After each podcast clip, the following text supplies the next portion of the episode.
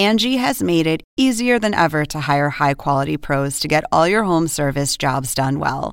Just bring them your project online or with the Angie app, answer a few questions, and Angie will connect you with local pros who match your specific needs. Or book a service instantly at an upfront price. So join the millions of homeowners who use Angie to care for their homes and get your next home service job done well. Download the free Angie mobile app today or visit Angie.com. That's A N G I.com. Angie has made it easier than ever to hire high quality pros to get all your home service jobs done well. Just bring them your project online or with the Angie app, answer a few questions, and Angie will connect you with local pros who match your specific needs. Or book a service instantly at an upfront price. So join the millions of homeowners who use Angie to care for their homes and get your next home service job done well. Download the free Angie mobile app today or visit Angie.com. That's A N G I.com.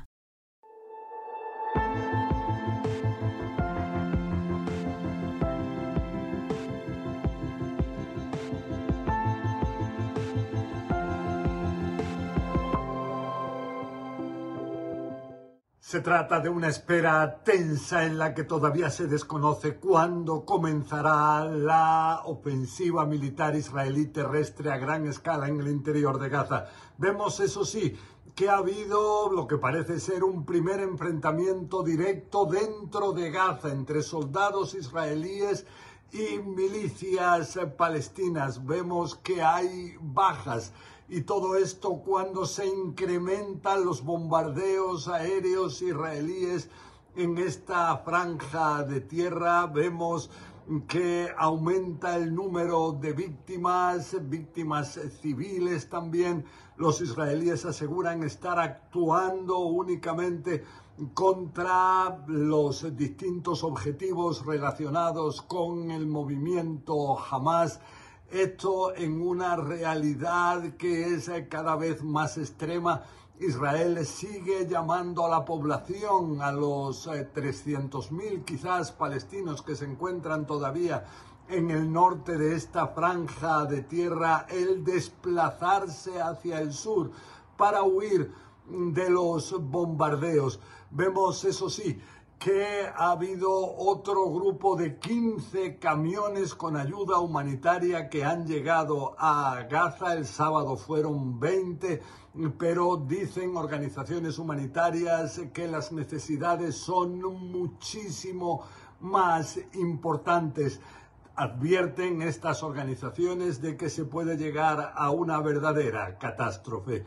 Esto cuando vemos que el conflicto todavía se desconoce, se va a llevar a cabo esa ofensiva militar terrestre. Según ha podido saber CNN, Estados Unidos habría pedido a Israel retrasar el comienzo de esa ofensiva por varios motivos, para permitir quizás llevar a nuevas liberaciones de rehenes, algo que comenzó el viernes con la salida de Gaza de dos rehenes de nacionalidad estadounidense, una madre y su hija. Ahora se está a la espera, son más de 200 los rehenes en el interior.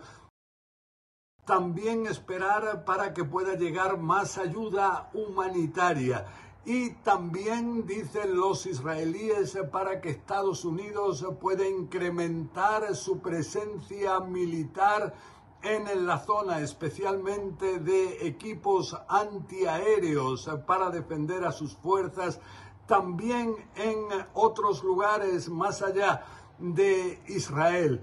Y todo esto cuando vemos que Israel realizó ataques aéreos en el interior de Siria, concretamente en los aeropuertos de Damasco y Alepo, para impedir que puedan llegar aviones con ayuda militar al movimiento libanés Hezbollah.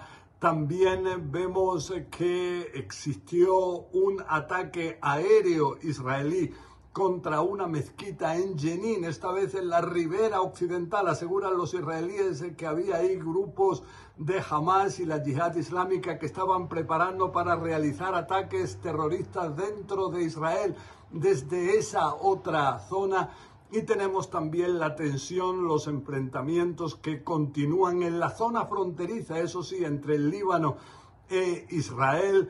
Esto cuando el primer ministro israelí, Benjamin Netanyahu, aseguró a sus soldados que en este caso se trata de una batalla por la misma existencia del país.